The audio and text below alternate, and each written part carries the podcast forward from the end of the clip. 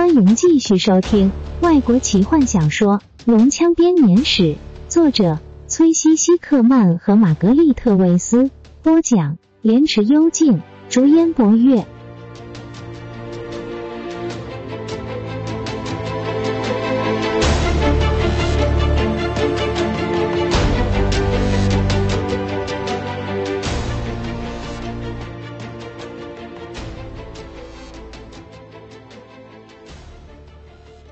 坦尼斯看看雷斯林，看不出他有一丝一毫的情感。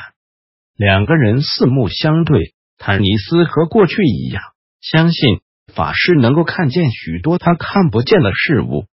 突然间，坦尼斯清楚自己对雷斯林那股强烈的恨意，恨他为何能这样无动于衷，却又暗地里感到羡慕。我们得做点事。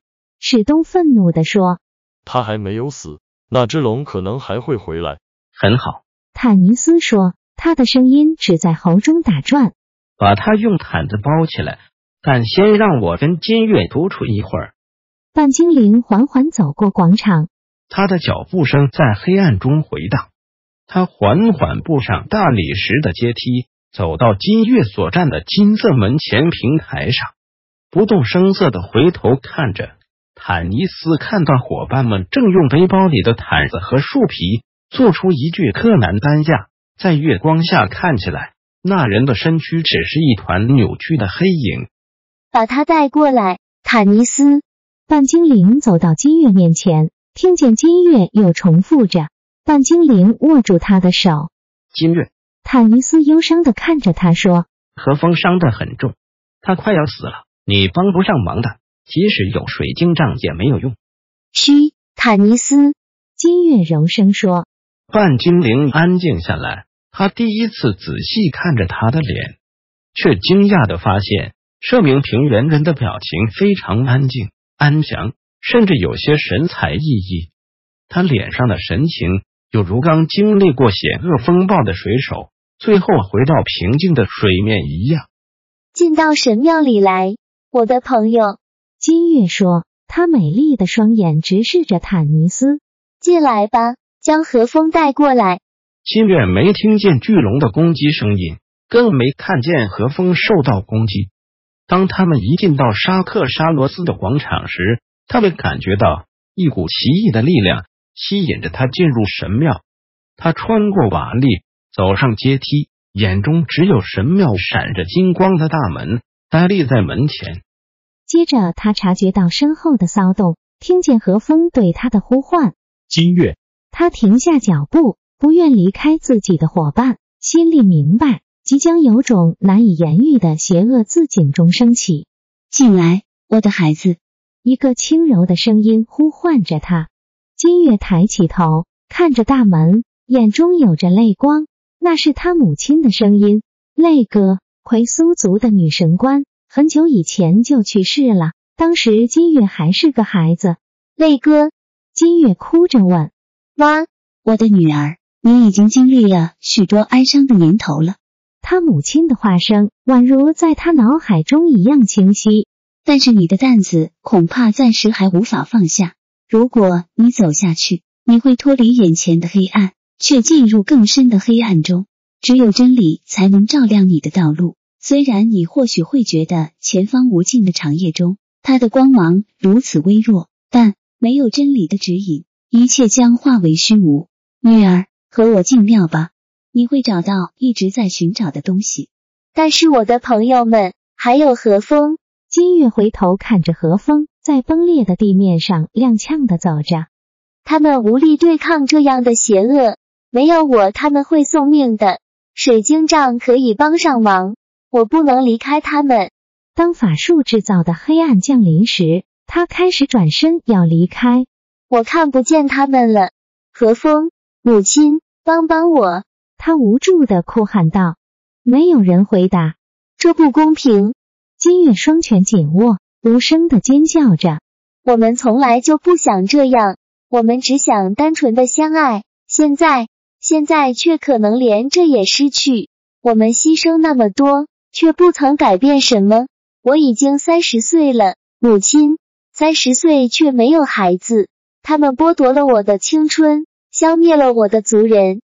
然而我却无力报复，我什么都没有，除了他。他摇晃着水晶杖，现在我却还要付出更多。他的怒气逐渐平息。这么多年来，何风在寻找答案的过程里，也是一直怒气冲冲吗？他只有找到这柄水晶杖，但他却只带来更多的问题。不，他不会这样。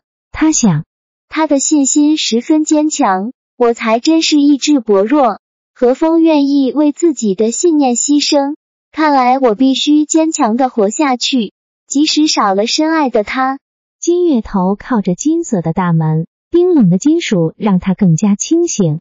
他满心不愿的做了令人悲痛的决定。我会向前走，母亲。虽然和风死了，我的心也会跟着一起死去。但我只要求一件事：如果他死了，不管用什么方法，让他知道我会继续完成他的使命。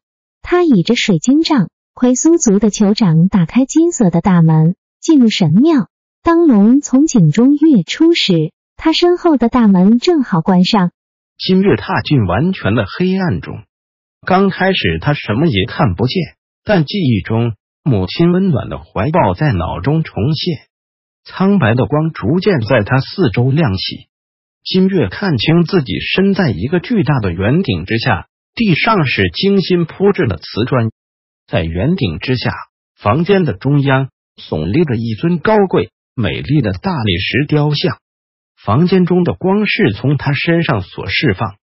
金月出神的走向他，这尊雕像是名穿着飘逸袍子的女人，她脸上的表情闪耀着希望的光，却夹杂着无尽的哀伤。